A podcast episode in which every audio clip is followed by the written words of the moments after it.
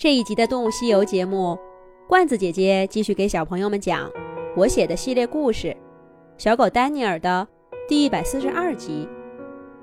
丹尼尔听着苏珊的指挥，转到洞穴背后，装作什么都没发生，舒舒服服的躺在地面上，打个滚儿，舔舔毛发。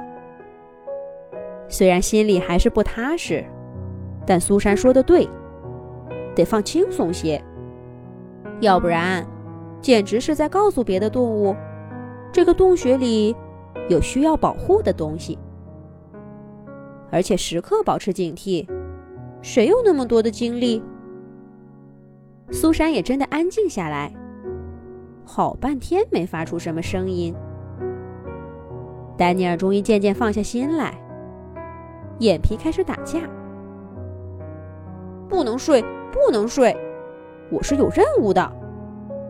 丹尼尔跟困意搏斗了一阵子，决定站起来走一走。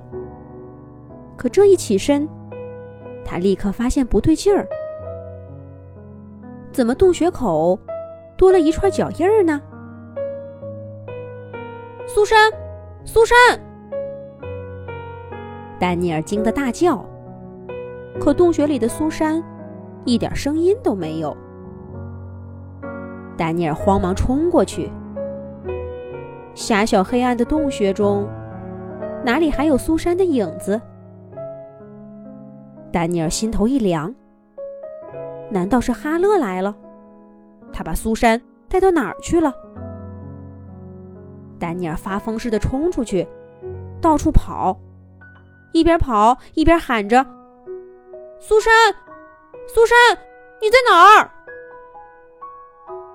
可是回应他的，只有寒冬里的风声。这可怎么办？查理狼群刚走，自己就弄丢了威廉的小妹妹，一定得想办法把她找回来。可是去哪儿找呢？丹尼尔决定先回去找找线索。可这一回去，看见洞口附近的脚印儿。丹尼尔马上觉得不对劲儿，这里分明只有苏珊一个人的脚印儿。舍利就是再神出鬼没，也不会飞呀。难不成他们坐在苏珊的背上，让苏珊背着他们走的？再一想，自己刚刚虽然没在洞口，可是离得并不远，没道理连舍利过来。一点动静都没听到。苏珊又不是个小狼崽儿，不可能一点都不反抗的。想到这儿，丹尼尔渐渐冷静下来，不再慌张。他背靠着洞穴，大声喊道：“苏珊，别闹了，赶快回来！”丹尼尔提高音量，连问了两遍。苏珊这才一瘸一拐的从一棵云杉树后面跳出来，笑嘻嘻的说道：“嘿嘿，丹尼尔哥哥，你真聪明，都没上当。”这下丹尼尔真生气了，他两步跳到苏珊面前，黑着脸说：“苏珊，你怎么能拿这种事儿吓唬人呢？快回去，看等一会儿。”我告诉你妈妈。丹尼尔一边说，一边推搡着苏珊往洞穴口跑。苏珊吐吐舌头，不情愿地钻回狭小的空间。而且他再也没有什么机会像刚刚一样搞恶作剧了，因为无论他说什么，丹尼尔都不肯离开洞穴半步，就像一个尽职尽责的卫兵。守护着最珍贵的宝物。不过，这并不能让活泼的苏珊安静下来。她时不时把脑袋探出洞口，跟丹尼尔说话。丹尼尔哥哥，你跟我哥哥到底是怎么认识的呀？哎呀，我不想听你们告诉爸爸妈妈那个版本。肯定还有什么没跟他们说的吧？丹尼尔哥哥。你从前到底在哪个狼群呢？离我们这儿远不远？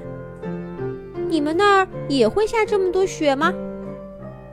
哎呀，妈妈说什么也不让我出远门，为什么威廉哥哥就可以呢？